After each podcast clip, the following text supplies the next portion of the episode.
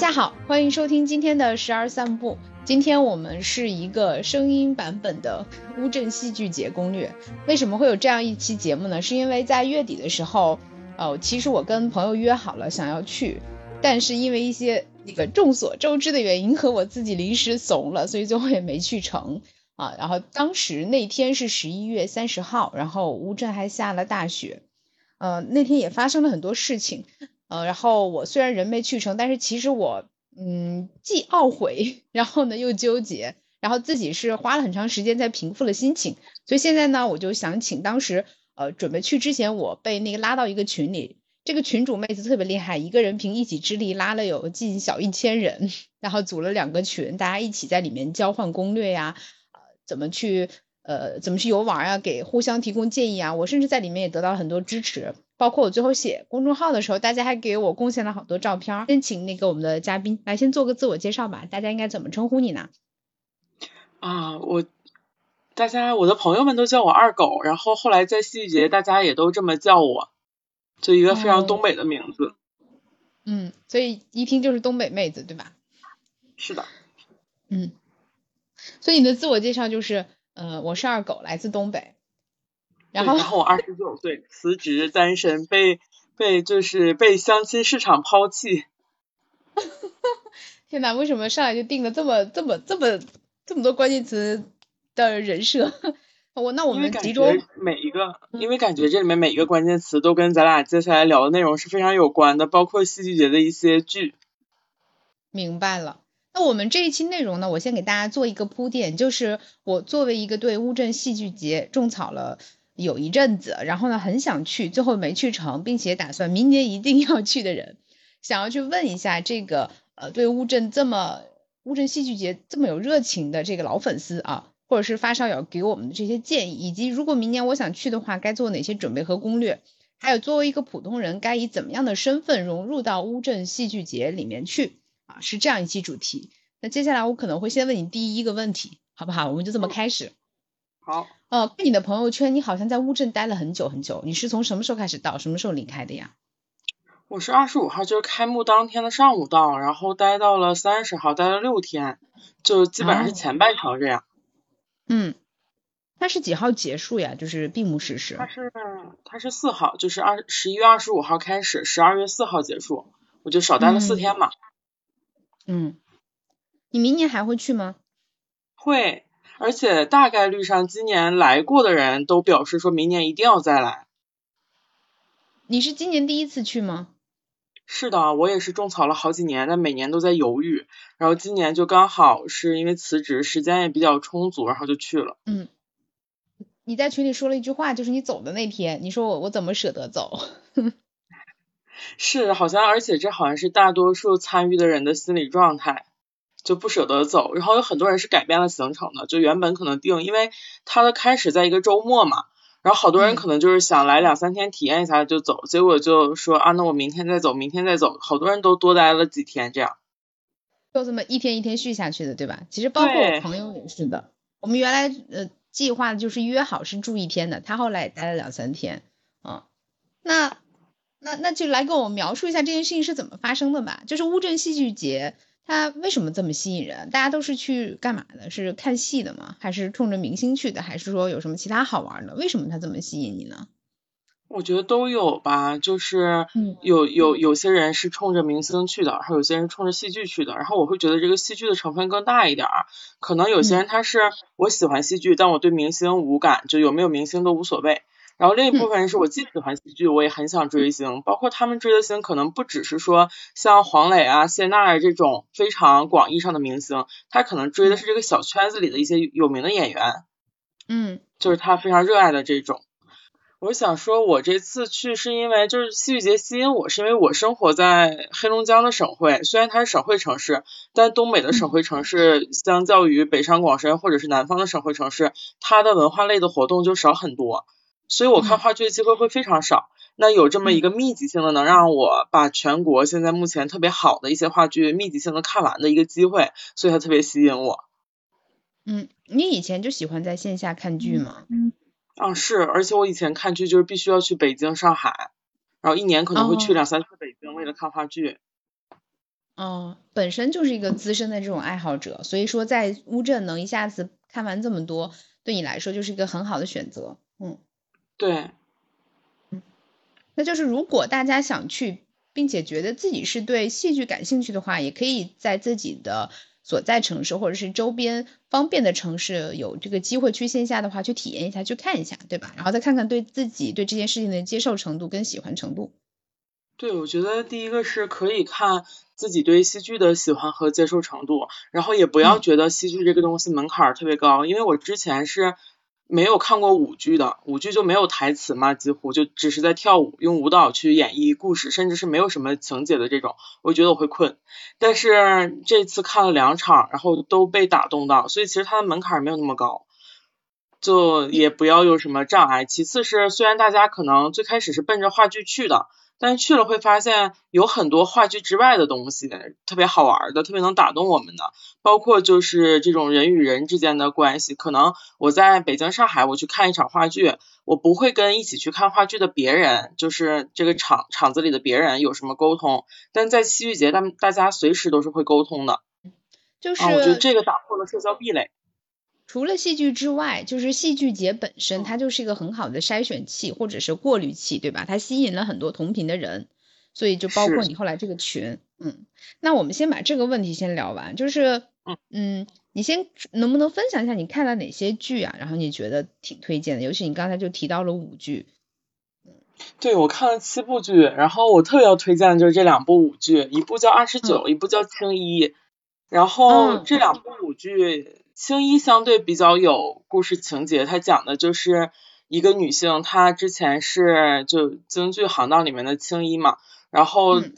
由于她的这个婚姻啊、生育啊种种，一个女性一生会经历的这些这些环节吧，然后让她远离了她原本的理想和事业。然后有新的青衣出现，就她只能远远的看着别人在舞台上绽放光彩，就是青衣这个行业还在，那个舞台也还在，但这一切跟他理想有关的事情都跟他没有关系了。这种嗯我觉得特别特别能戳中女性。嗯。然后另一部叫二十九，它是一部没有什么剧情，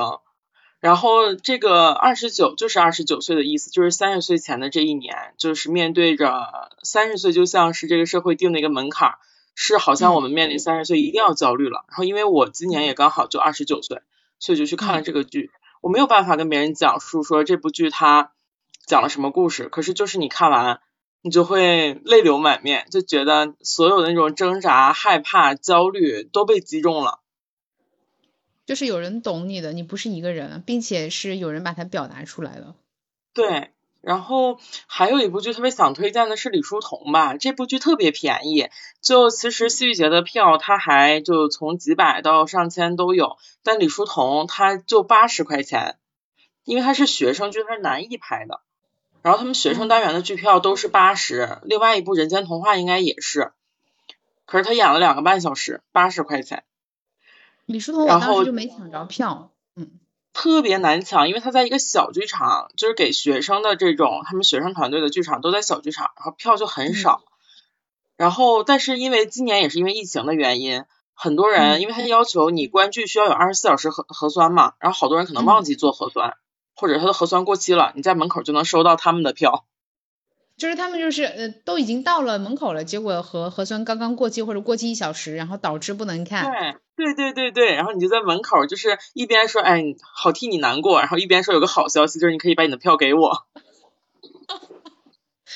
悲喜交加啊，这个好复杂的情感呀，嗯。对你说这个悲喜交加又特别符合李叔同，因为弘一法师他临终之前就是说就就是这四个字嘛，悲心交集。我也帮朋友收了一张李叔同的票，就是在门口一个女孩说啊我的核酸过期了，我说那有一个好消息和一个坏消息，坏消息是你看不了了，好消息是你起码不会损失钱。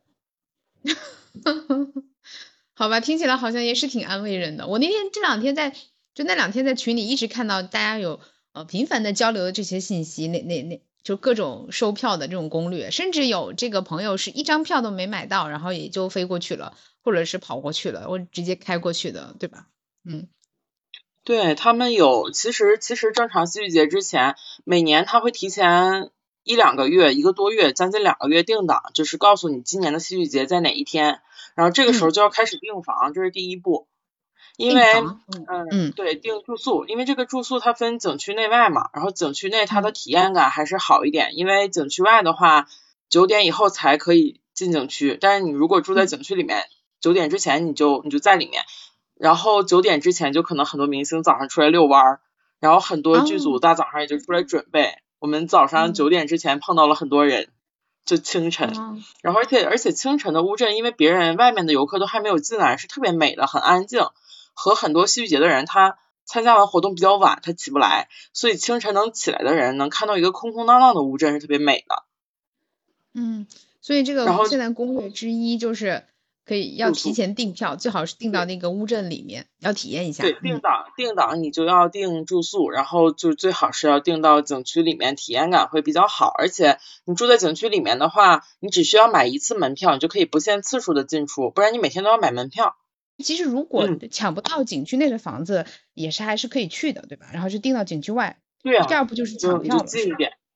嗯。然后抢票的话，它，嗯，它抢票它分几个阶段，就细节可能相对比较麻烦。我们看的这些剧，它叫特邀剧目，然后这个环节它就是提前一个月会开票，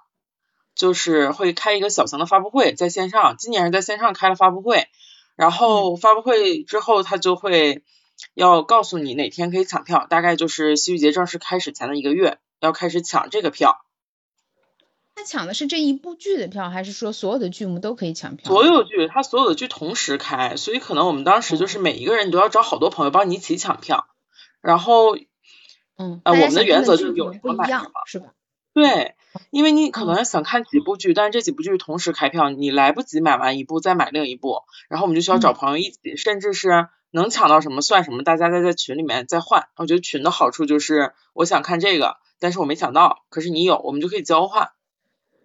所以当时就是抢票的，呃，攻略之之二就是卡准的时间点之后，就是看到什么买什么，买完了之后是总归是一定是能出手的，是吧？所以才那么难抢。是他这个票就没有几乎没有说出不去的概率，所以就就很很难抢。我唯一买到的票是樱桃园，我就觉得还蛮奇怪的，我竟然还买得到，因为我知道这个消息已经是隔了有一小时还是半小时了。是今年只有二十二部剧，只有樱桃园是一直有票的，然后大家都觉得很奇怪。为什么呢？是这部剧不好看吗？就是我我其实还有点期待的，因为我看到是那个邦尼去做的编剧嘛。嗯，你这部剧看了？我没看，就是因为他的票一直有，就人可能有个逆反心理，就是那种太容易抢到票，我就觉得他可能不好看。嗯。但其实他的反响非常好。哦，就是去看的人感觉对他就是赞。对，后来我们分析了一下，为什么他的票一直有，是因为他的演出的那几天没没有占到任何一个周末，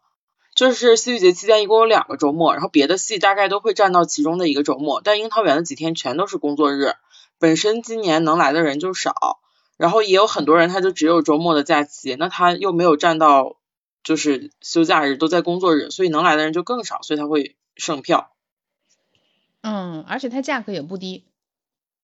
嗯，是对，就还是一部大剧，就樱桃园啊、第七天、十三角关系还都是比较在大剧场，你要买前排的话，可能就四位数了这样。嗯，那我们现在其实你你说了有三部剧了嘛，二十九、青衣还有李叔同，那你还看了什么呢？我还看了就第第七天十三角关系，因为是有明星的嘛。嗯。然后桃花扇和丹宁。嗯。这这几部又感觉怎么样呢？第七天是因为第七天是是是第七天和十三角关系这两部充满了明星的剧都是争议非常大的。然后我觉得第七天是因为我本人喜欢余华，然后余华的作品嘛。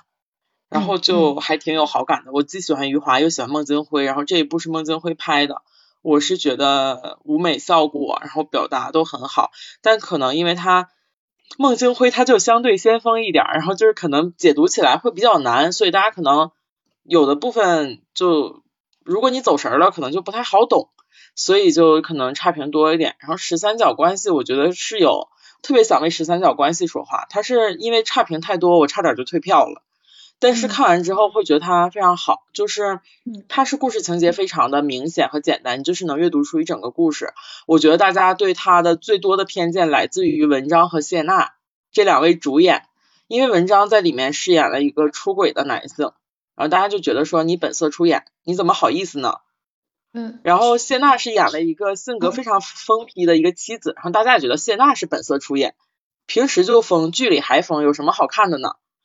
但我是觉得，啊，但我是觉得他们自己可能比我们更清楚，就是文章自己也知道我是什么形象，但我还敢出演这样的角色，其实也挺勇敢的吧。然后，而且我是觉得，嗯。就可以放下对演员的成见。如果说你对演员很有成见，就干脆不要花钱来支持他的作品。如果你可以放下对演员的成见，就只只去投入到剧里去看角色的话，我觉得这部剧是没有问题的。就是两位演员表达的都很好。嗯，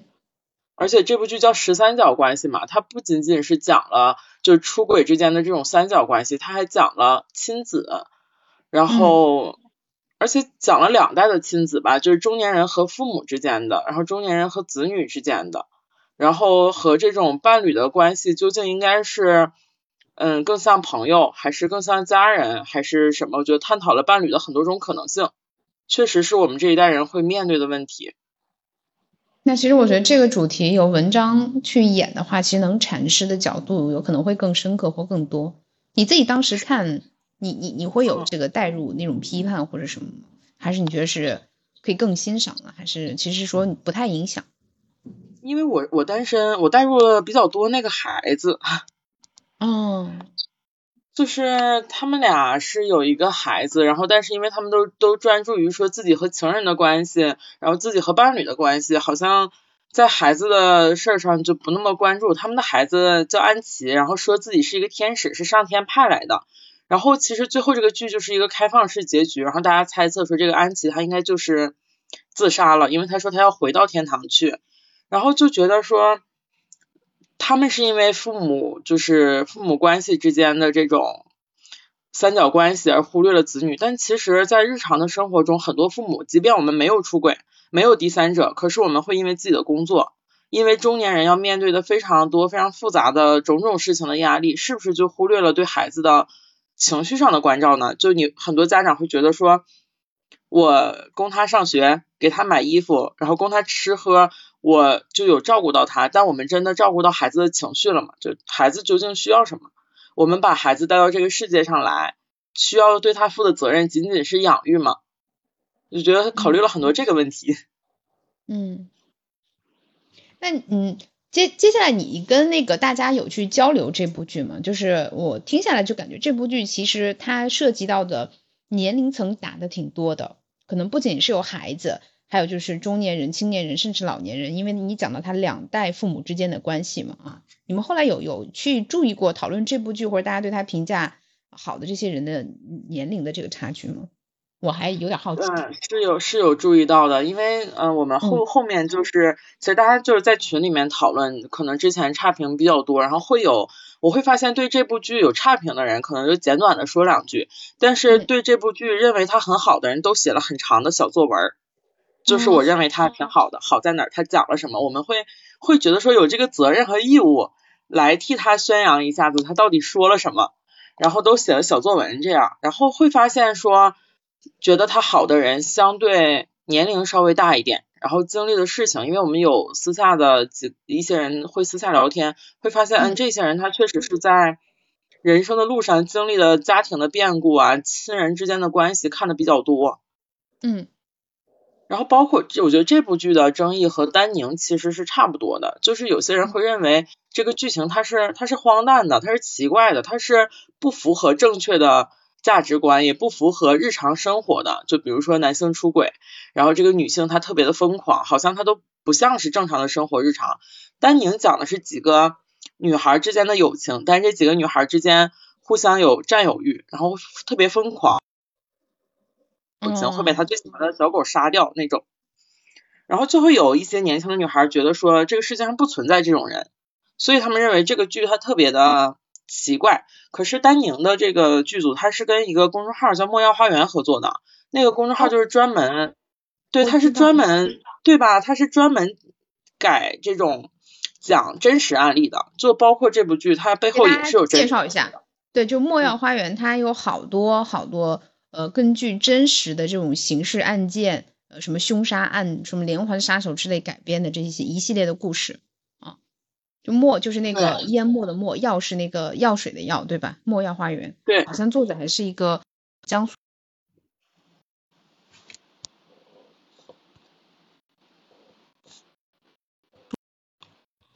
哎，喂，嗯，哦，刚刚才断了一下，好像。看一下啊，没事没事，你接上就好，正常的。然后，然后，然后就会觉得说，那戏剧这个东西真的是我们能特别理解到那句“一千个人心中有一千个哈姆雷特”，就是你的人生经历、你的共情力，然后你的对事物的认知的观点，特别能影响你对这部剧的感受。那很多人会觉得丹宁这个事情它特别的虚构，但其实它是真实案例。然后也有很多人觉得说十三角关系里把人和人的关系讲述的太太疯狂、太过激、太复杂，但这些事情都是身边会会真实经历的，然后你就会有被共情的，所以觉得那可能有些时候已经不是剧本身的好坏，是感受力的问题吧。嗯，感受力是一个逃不开的话题，或者说大家的人生经历呃阶段不同，或者是咱大家的侧重点不同。嗯但是呃，可以去看一下，就是你对这部剧的评价高或者低，或者好或者坏，其实不影响你去看剧这件事儿。嗯，甚至你觉得自己看完之后不喜欢，以后不来了也没啥不好，也挺好。就是原来我对戏剧没有那么感兴趣，也也也没啥不好的。嗯。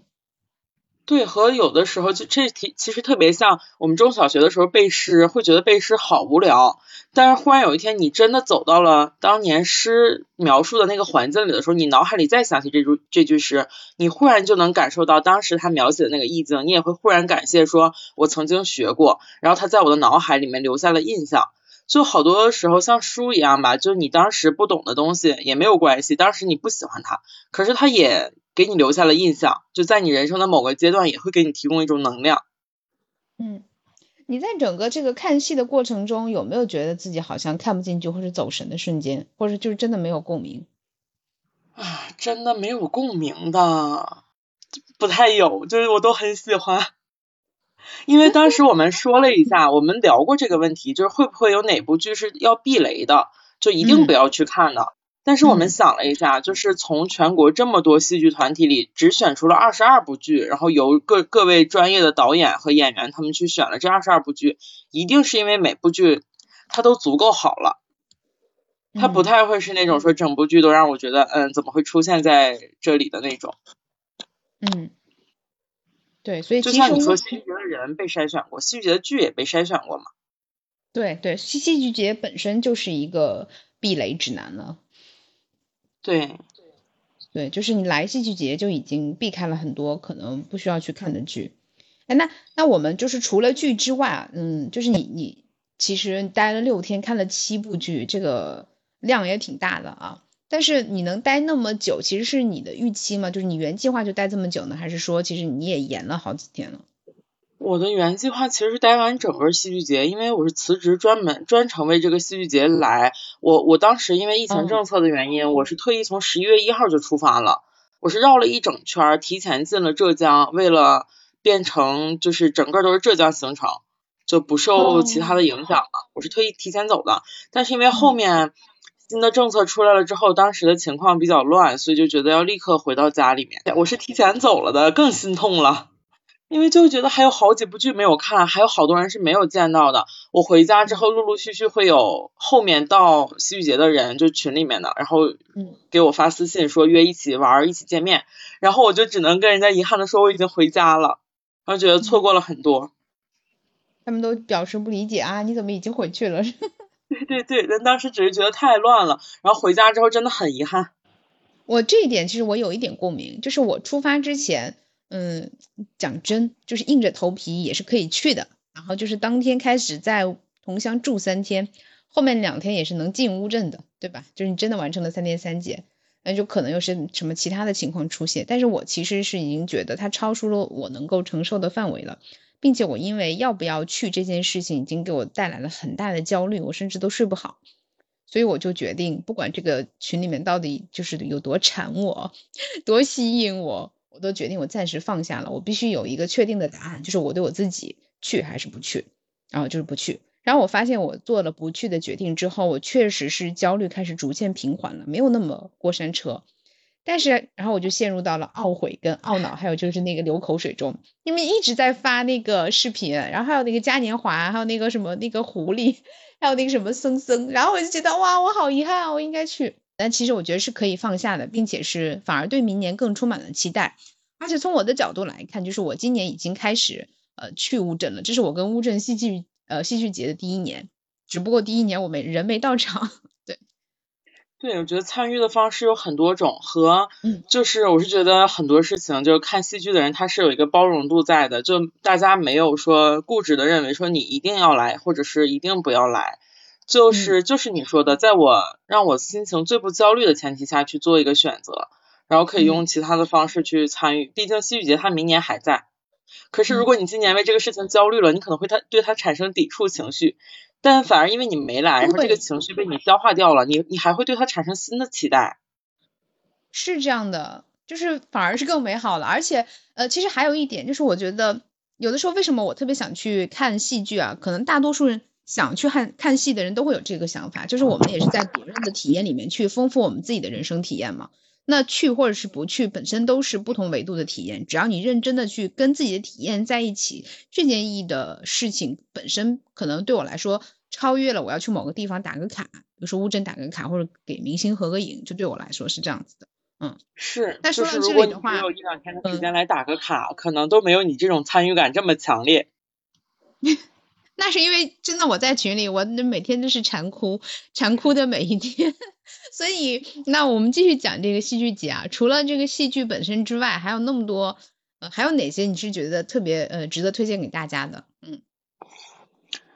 嗯，就其实除了，因为我青年竞演我是没看的，是没有时间的。然后，如果去了戏剧节，会发现你真的没有时间逛这个景区，你可能就是清晨起来看一看。青年竞演是什么？给大家补充一下这个。青年竞演是另一个单元，它也是话剧，但就是各种三十五岁以下的导演，然后他们做的作品，然后来去做一个比赛，然后每天这些剧会有大家的专业的人的投票和观众的投票，然后根据这些投票，大家会晋级，然后就最终产生一个冠军，冠军团队可以拿到二十万的一个奖金，是一个比赛。这个比赛，所以是竞演。对。那这个票是怎么抢呢？还是说这个票？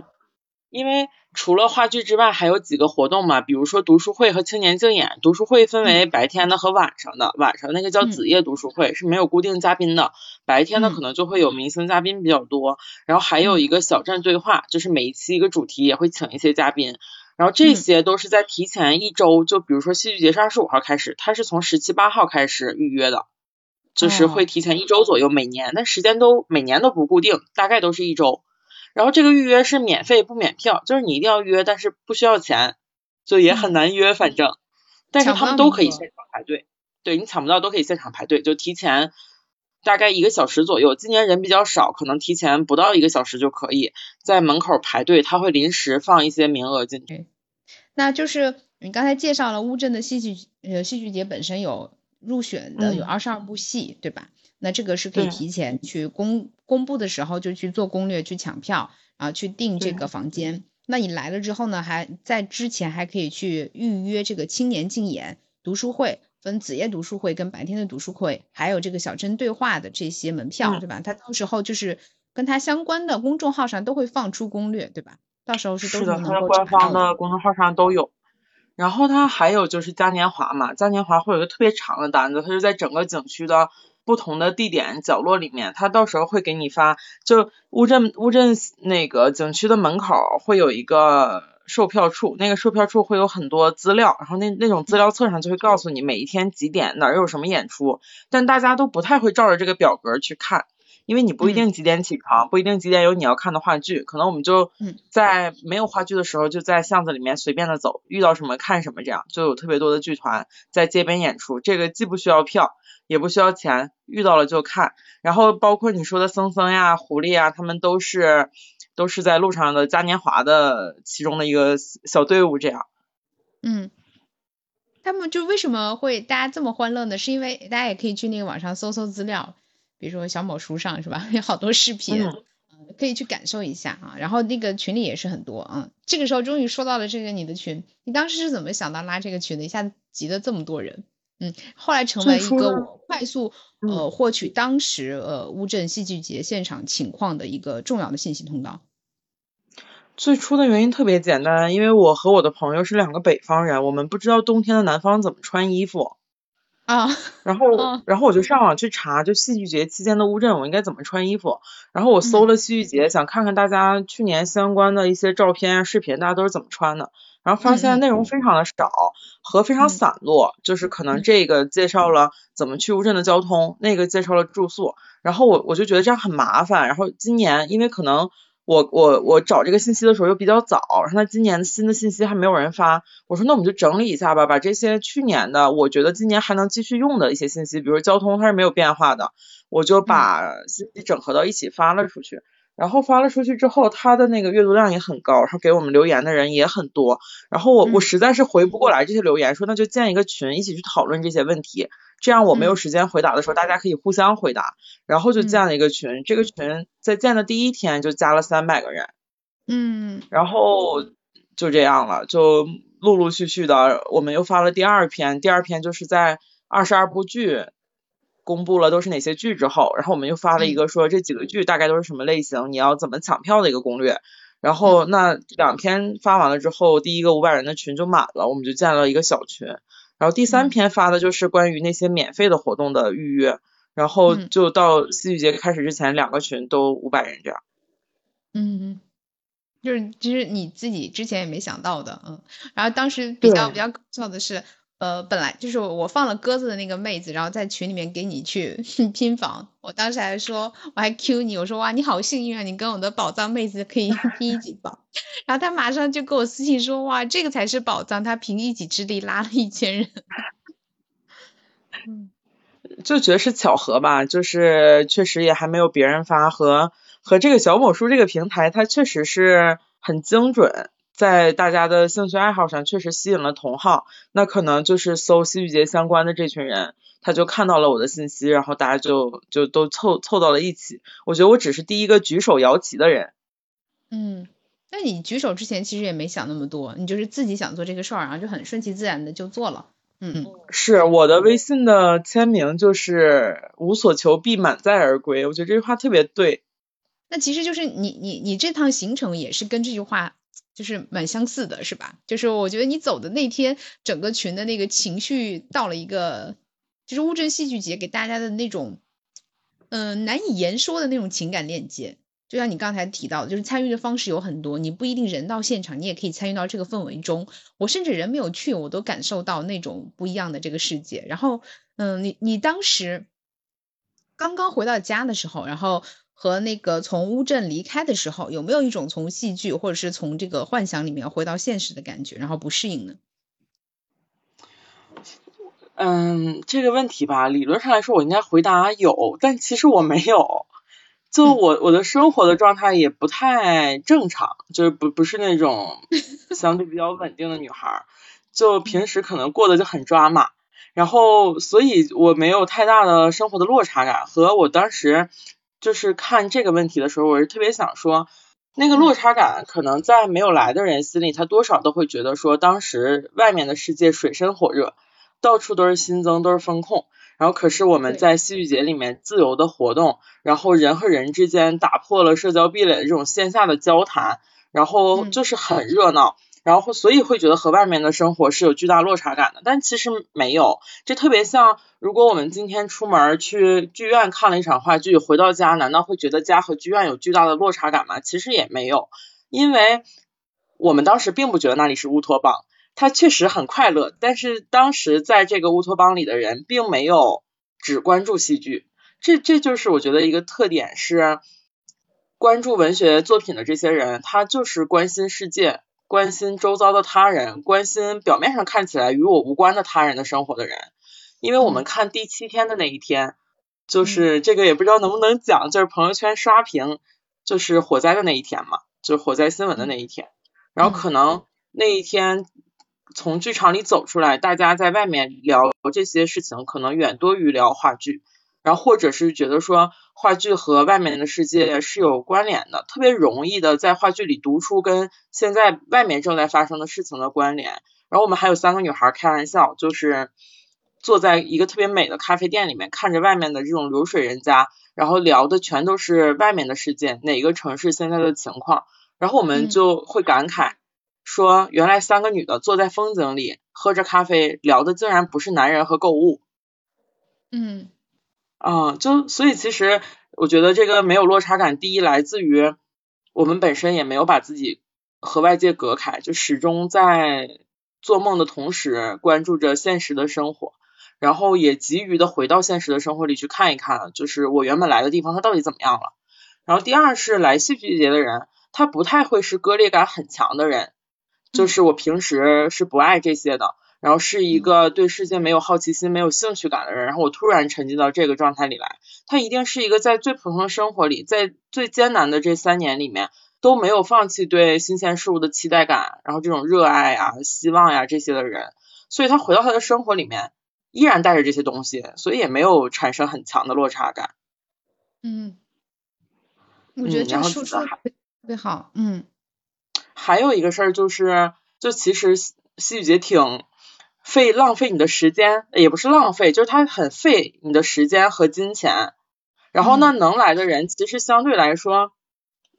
家里面都就是身边的家人朋友都还是相对比较支持和理解的啊。虽然我们花的是自己的钱。但是三十岁左右的，这个尤其是女孩吧，你要是花钱去干一个不太有用的事儿，家里肯定也会说你两句。但我完全没有受到这个困扰。然后可能有的人身边的朋友也会觉得说，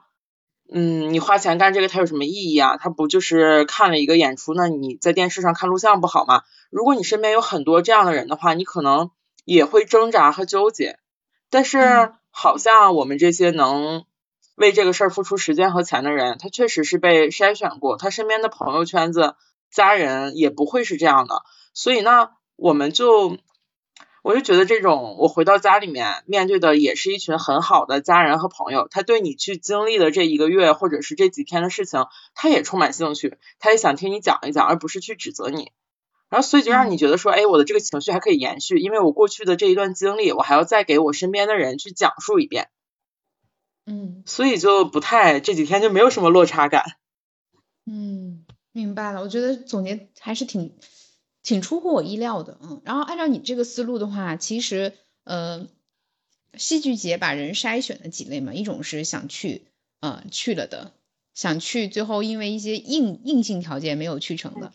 啊，以及想去但是我这种不软不硬最后没有去的，可能是自己给自己加了码，或者是就 anyway 其他的原因。对，差一差一步的，嗯，那我觉得其实有可能，对于去了的人，那些共鸣和感受无需多言，大家懂的都懂。对吧？没去的人就是明年一定是最勇敢的一批，也不是说没来的不勇敢，但是这种，因为黄磊在开幕式的时候就是说，在这个特殊的时刻，大家能奔波而来，就真的是很不容易。然后和每一部剧的结尾，几乎上台感谢的导演都会感谢大家的来之不易，就大家彼此不管是演员、创办人还是观众，心里面都知道这有多么的不容易，就真的是顶着这个风浪来的人，他真的都很勇敢了，就就真的很勇敢。是因为我自己就是那个临门一脚，后来没有踏出去的人，我就感受到了哈，人跟人之间是有差距的。我后来就是我我不再因为这件事情责怪自己了，我就是觉得那就是有差距。然后我此刻当下，我就是觉得家里可能更让我舒服、感到安全一点，所以我就不去了啊。但是我也是有有这个感受的，嗯，对。所以，我我会会觉得，有的时候很多事情你看起来，嗯，结果上人跟人差的不多，事实上一个小的选择都代表着完全不同的可能性跟风险，嗯。但是有趣的就是人和人之之间是不同的，然后更有趣的是人和人之间是允许彼此不同的。就像我们刚才说，对一部剧，有的人就觉得它很不好看，有的人觉得它很好看，但是我们不会因此吵起来。然后。很多人就是做了决定，说那我不来了。就可能大家之前在群里面也约了一起订房呀，就像你说你也想跟四家拼房什么的。然后有好多人他都已经提前约好了房，但他临时决定不来了。然后有的朋友之前也会纠结，就是那我都跟人家订好了。然后我现在不来了，会不会就很不好呀？然后耽误了对方的行程。但是我听说的几个故事，最后就没有任何的不舒适，大家都非常理解对方在这个时刻做出的选择，就是真的包容度很高，就是大家真的接受彼此的不同，我觉得这才重要。我觉得这点也是我特别想回应的，因为我当时做了这个决定之后，其实我最大的压力就来源于我要放人家鸽子了啊。但事实上就是他没有，他就是继续约其他人，继续去你找其他人，找其他的导游认识的新朋友。但是他也没有告诉我说，你看你不来是你的遗憾，他也没有任何，他就告诉我他可以继续走下去，然后他会很坚定的走，并且他把他每一天收获的快乐都很单纯的分享给我，所以我觉得这一点你是让我觉得特别舒服和特别感动的，就是我没有拖拖了他，他也没有或责怪我和指责我，然后是会告诉我我想要的东西，并且约我，我说我明年继续，他说今年来探探路，所以我也就能够特别理解你说的那种包容跟理解，我觉得这种是张力被放到最小。看起来大家差异很大，其实是共同打造了一个可以可以沟通的这种场域，嗯，是。然后群里就是有一阵子，就是快结束的时候和你离开的时候，嗯，大家不是陆陆续续从那个全国各地到乌镇，然后都陆陆续续又离开嘛。最后那个你朋友圈里有一段是，嗯，是大家都讨论说乌镇不是乌托邦，就是明年还来啊。关于这些，就是你有没有对群友想说的话呢？有没有说哪些瞬间是让你觉得特别感动，想要分享的呢？啊，我不是我不是没有感动点，我是感动点太多。就是，嗯，我我说一个很很个人的吧，因为我会觉得说我我对人际交往的一个期待是被看到、被理解和被爱。然后这个东西其实是很难建立的，就是你想，我们如果在生活中找一个伴侣，他能做到这三点都已经很难了。然后我们在日常生活里面跟同事关系可能相对就走的会比较远，大家只看到了你在工作里的这一面，但是在这个戏剧节期间，真的有很多细节让我觉得说，首先被看到是特别容易的，就是我我有我和朋友有拿自己的戏剧票去接一些群里面的人。他就是因为可以抵扣门票嘛，然后我们就用不到这么多，然后就去接一些人，可能并不是这些人，这些被接的人他直接的给了我什么反馈，而是那些看着我们就是分文不取去做这些事的人，他们被感动到，就是这种他没有既得利益，但他也为你做的事感动，然后我觉得这个点就很奇妙。因为，因为好像在正常的状态下，你只会说这个事情它惠及到你了，你才感动；别人对你好了，你才感动。可是这些人，他们是能看着别人对别人好，他们也会被触动。然后，包括那个我们看一部剧的时候，有一个舞台是撒了很多纸片下来，然后我们出来的时候就讨论，我说其实当时特别想要那个纸片，但是走的时候不敢上台去捡。然后在看另一场剧的时候，就掉了很多羽毛下来。然后出了门，上次听我说想要纸片的那个姐妹，就从兜里掏出了一根羽毛给我。就是啊，这个太治愈了。就是有人他是惦记你的，但你说大家有什么关系吗？大家其实是没有的，就是萍水相逢，一个群里的人而已。然后我对他做过什么好的事情吗？其实没有，但是他只是觉得你挺热心的，你有帮了别人，那你的愿望我也愿意替你实现一下。我觉得这种善意真的是非常难得，然后好多时候你说戏剧节和外面的这个落差感吧，它是有的，但是并不是我觉得人在外面不善良，那戏剧节的人他不就是外面来的人吗？只是好像我们在外面不敢展现自己身上的这种善良和热情，但是到这儿我们就没有那么多条条框框了，就我可以表达自己了。嗯，啊，这些点都挺感动。嗯。我我觉得其实还有一点，其实你刚才说这点，我觉得虽然是很私人，但是是很底层、很共通的东西。嗯，就是我觉得是每个人都，可能是我们能够讨论这个话题，所以我们就可能会有相似的这个感受。还有一点就是在戏剧节里面，会不会因为大家都是陌生人，其实对彼此没有那么多的期待的？对，因为没有那么多期待，没有期待，嗯，然后有了一点一点点别人发光的点，你就觉得他很好，他已经超乎了你的期待。嗯，然后第二点是我没有顾虑，就是相处的好或者不好，然后我向他展露了我是什么样的性格。这个戏剧节结束之后，我们大概率其实也没有太多的联系了。那可能我们在工作里面，如果我们呈现出了我们的热心，是不是会会被别人利用这份热心，就经常找你做一些事情呢？我们会顾虑这个，但是在戏剧节里，因为大家是短暂的相逢，可能反而不会顾虑这些。也就是我可以，我的表达不仅是我的思想的想法的表达，就是我的人格、我的性格，我想怎么做，过我的人生，我也是可以肆无忌惮的表达，就是我得到了更大程度的释放，所以我也觉得更舒坦、更舒展，不是说各种束缚的，所以整个人会更轻松，是吗？对，我觉得你说这个点特别对的是，其实，在这个戏剧节里面，可能不止演员们是演员，演员们的舞台就在剧场里面，但好像每一个人都是来表达的。就演员在舞台上表达他们这一部剧要表达的东西，但是每一个人好像都在这一个小的场域里面在表达自我，就自我感非常强。就是好像抛下了很多社会身份，因为像我们群里有一个大哥，他四十岁，然后他大概也有自己的公司，然后有有妻子女儿，他在外面会是父亲，是老板，会是丈夫，有很多身份。但是在这里面，他也热心的帮大家换票，甚至会就是也会走几公里到门口去给别人送票，丝毫不觉得说我比你们的年龄大这么多，我的社会地位可能也会比你们好一些，我就应该是被尊重的，而不是去照顾你们的，也没有，好像在这个场域里面，大家都放弃了自己在外面的社会身份，都变成了只是同好，我们就都是同好。嗯。那我们也讲点轻松的事情，就是乌镇戏剧节有几个人啊，就是在社交平台上持续被刷出来，杜可风、石航，然后那个 黄磊是吧？嗯，对你有没有遇到哪些明星啊？啊，还有王一博是不是？据说有到了现场，还有那个是高岩金子是吧？还有黄渤的那个第 N 次冲突啊什么的，对，可以再再回来聊两句这个戏和这个明星本身有没有什么八卦之类的？这个第 N 次就是黄渤的这个，我就一直也没看上，就确实是没抽出时间。然后王一博他是十二月才去，就是我跟王一博是错过的。然后黄磊、史航、杜可风他们仨就真的是，因为我们东北话讲满哪儿窜，就可能没有人是没有碰到过他们的。嗯，啊，因为史航有没有说，啊，你你一定是碰到了哈。嗯，杜可风，因为他今年应该是在乌镇，他拍了一个他自己的纪录片，所以他也需要到处取材，他会很爱跟别人合影。然后我就是大清早的遇到了杜可风，然后就是他会，当时我我是其实是脸很脸盲，我是没有认出来他，我脑子里只想这怎么还有个外国老头，这老头挺厉害呀，就是这会儿还能进来，他作为一个外国人，政策这么严他还进来呢。然后史航是因为他做子夜读书会嘛，然后我去参加了两场读书会。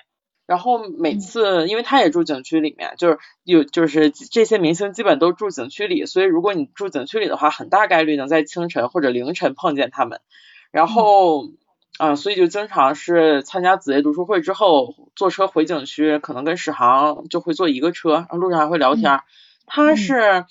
他特别亲切的，因为他是东北人，可能性格是这样的，就会跟你聊天，然后合照的话还会帮你找哪儿的光更好。嗯，然后黄。黄磊是我真的两次跟他对话，是因为第一次是桃花扇的演出，我是卡着点儿去的，然后我去的时候里面就比较黑，就有一个人跟我说话，我就也没听清，我就把头凑近了人家，我说您说什么？他说啊要戴好口罩，然后我抬头看是黄磊，然后你凑过去没戴口罩，嗯。对，第二次是二十九的剧场里面，然后我就看到我身后的人是梅婷，我就想自拍一下，顺便把梅婷带进来。结果我自拍的时候就过来了，镜头里就多了一个男人，然后他还跟我说要拍赶紧拍啊，那个一会儿要是是开场了再拍，我就要没收你的手机了。我想这人谁呀？我一看又是黄磊。刚当时紧张了没有？嗯，就不太紧张，我就觉得黄磊还是挺挺有亲切感的，看到。嗯，看到陈丹青的时候是紧张的，紧张到我管人家叫梁文道的这种紧张。然后你真的干了这个事儿吗？嗯，就是我是因为这两个人都梁文道和陈丹青都很喜欢，然后真的有点脸盲，就平时也有点认不出来。然后我没有叫，可是我旁边的人问我说：“哎，说他叫什么？他叫什么？”我说：“啊，叫道长就行呀。”然后，然后我身边的人就去叫了，结果就没有被搭理。好好好，嗯，就不是你，就是你，你侧面干干成了这件事儿，嗯，真特别像那个找余华签莫言的书，找莫言签余华的书一样。对对对，我想到了这个，你果然是聊八卦，大家都容易这个轻松起来。嗯，那最后一个呃问题啊，就是作为一个对戏剧节感兴趣的观众，明年一定的话啊，呃，但是时间可能又有限的话。你能不能给大家出一个小、最小、最小可行性的这个体验方案？你看，我觉得一定要在开幕的时候去，因为今年你在群里你也会发现，开幕的那一周会比后面热闹很多。因为它有天气的原因，后面就会越来越冷。然后呢，天气冷了，下雨下雪了的话，就嘉年华，就是那些街头的表演，它是没有办法出的。和它有很多集市嘛，就是在另外一个景区，在北栅景区的这些集市，他们都会提前的撤走，所以你到后面体验就是越来越不完整。然后呢，开幕的时候会有很多明星来撑场，那有一些明星他后续也有其他的商业活动呀，或者其他的事情，他们也会提前的走，所以就不管是对明星还是对说整个戏剧节有更想完整的体验，你都要早来。然后第一天开幕的时候，他下午是有开幕巡游的，开幕巡游几乎所有的嘉年华的这个剧场他们都会出现，是非常完整的一个观看，然后放飞气球呀，就是仪式感非常足，然后。几部大戏也都会排在前几天，就基本上好看的戏在前几天你都能看完，然后后面的。戏也很好看，但是戏本身它还是会巡演的，就你在其他的城市还能看见，但其他的体验它就不会再循环了嘛，所以就尽量是要开幕的时候去，一般它第一个就是前几天都会定在周末开幕，所以如果是工作的人，你只有一个周末的话，那就建议说开幕的那个周末就去。那如果呃，凑不上的话，就是是不是也可以去凑闭幕式呢？嗯，就其实它它闭幕式就没有什么额外的仪式，它的闭幕式也有巡游，但这个巡游其实是每天的。然后因为今年乌镇下雪，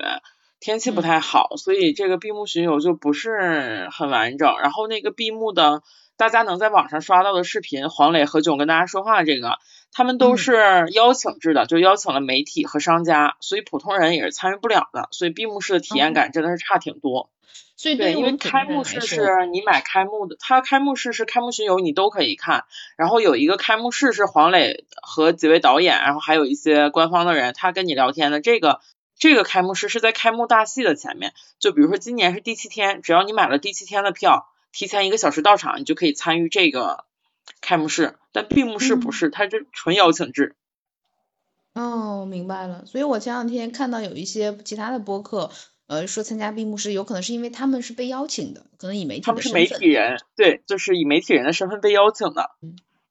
哎，那你这个，呃，刚才提到那个话题，自己还做了两场这个对话，就是以私人的身份，就是邀请大家在一个。地方，比如说群里就邀请大家一起过来，是吗？还是怎么说？能能分享？嗯，是这样，是是当时因为我们建群建的比较早嘛，可能戏剧节还有两个月开始，然后我们就会在群里面聊天，然后就定档的时候还有两个月，然后我们就陆续的一直有聊天，然后大家觉得说聊得很开心，到时候就找一个地方就把酒言欢就聊天。但其实是景区里面没有地方是可以聊天的，景区里的住宿都很小，然后饭店永远都挤满了人，然后路上也很窄，就是没有地方聊天。然后当时我就真的是车到山前必有路，我跟我的朋友就觉得说想跟这些人聊天，但是又没有地方，应该怎么办？然后这个时候乌镇的另一个景区就联系到了我们，就是它叫乌镇狼园 Art，然后他们联系到我们就是说。哎，看你们这个群体挺有意思的，然后可以提供给你们场地是免费的，然后你们想做什么活动可以过来，然后所以我们就在那儿做了两次谈话类的活动，就谈这个两性困境。是，一共是做了两场是吧？每场大概多长时间的？当当时聊下来你感觉怎么样呢？有没有哪些就是呃打破了你一些偏见或者常识的点呢？比较意外的地方？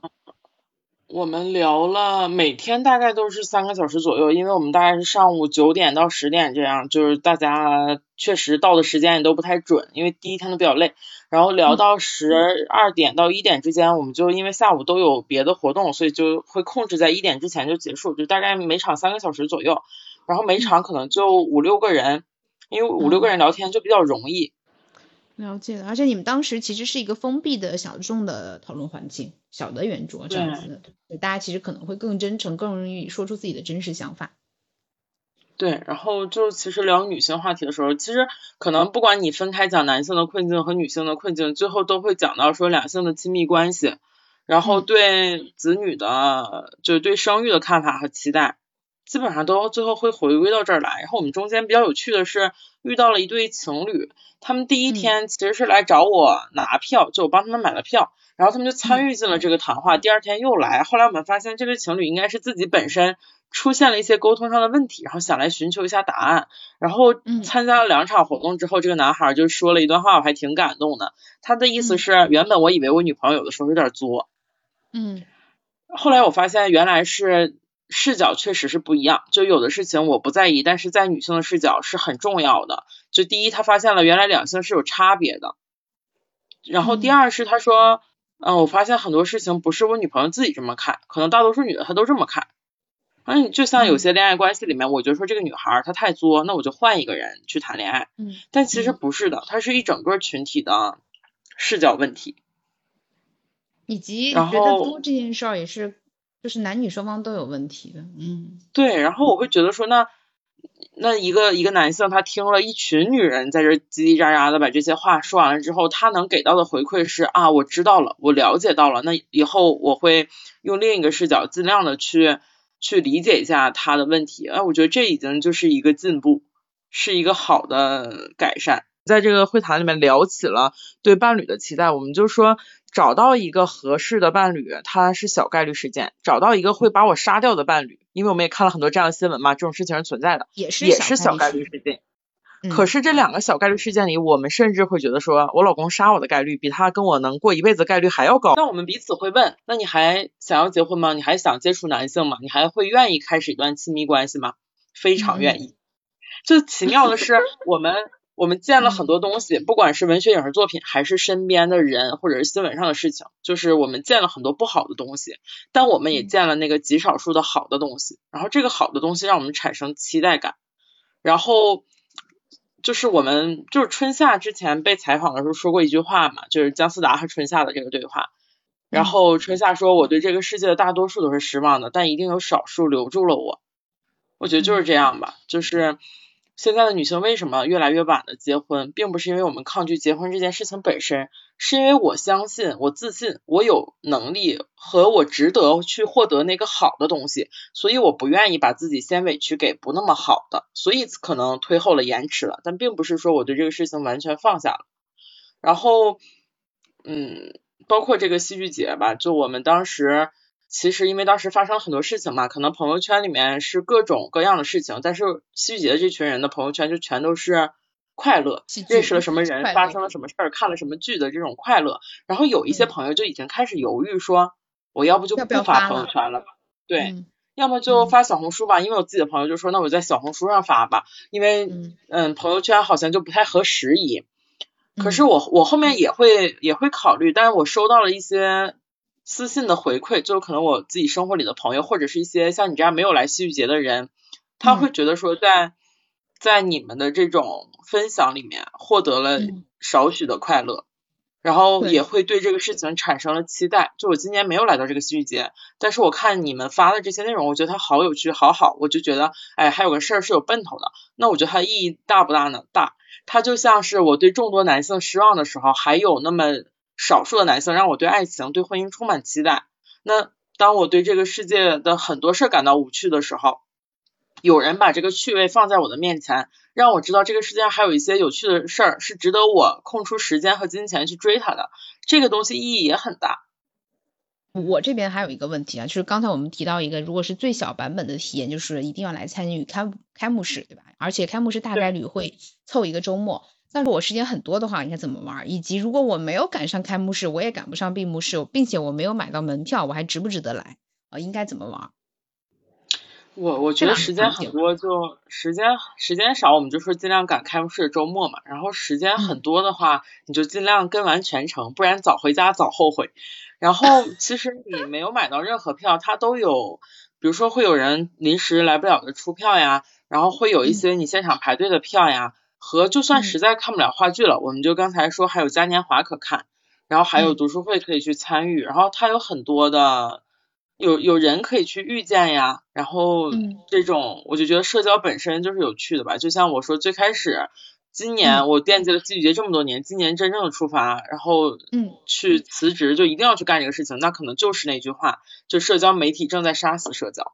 那好像社交本身它就是有趣的。然后能让我们放下自己在生活里的屏障呀、身份呀，去放下很多东西去社交。那戏剧节就是给我们提供了这样的土壤，那社交本身就很快乐了。嗯，特别好，特别好。嗯，我这边没有问题了。你还有什么特别想要补充的吗？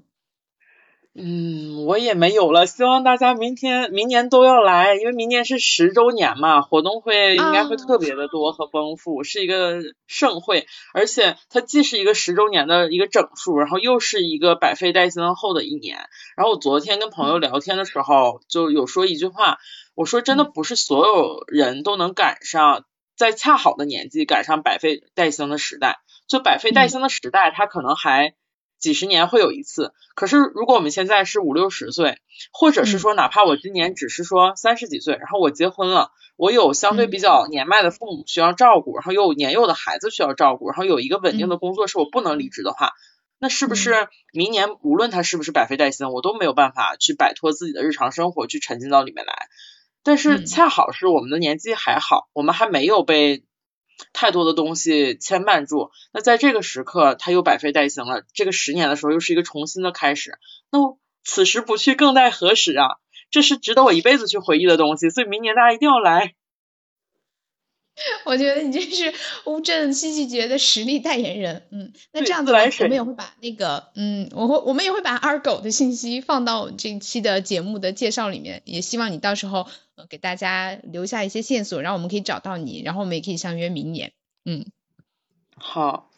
好的，嗯，你就我就我已经激动了，我已经是肯定要去了。然后我觉得大家听到你这一 一一番激情慷慨的这个言论，我觉得也是人都被拉过来了。嗯，那那我们今天由于时间关系就先到这里。如果大家对这个话题感兴趣呢，可以在下面留言，我们看看有没有什么其他的维度可以讨论。然后大家对二狗感兴趣呢，赶快去找他。对，然后谢谢大家的时间，谢谢二狗。嗯，谢谢，拜拜。好，拜拜。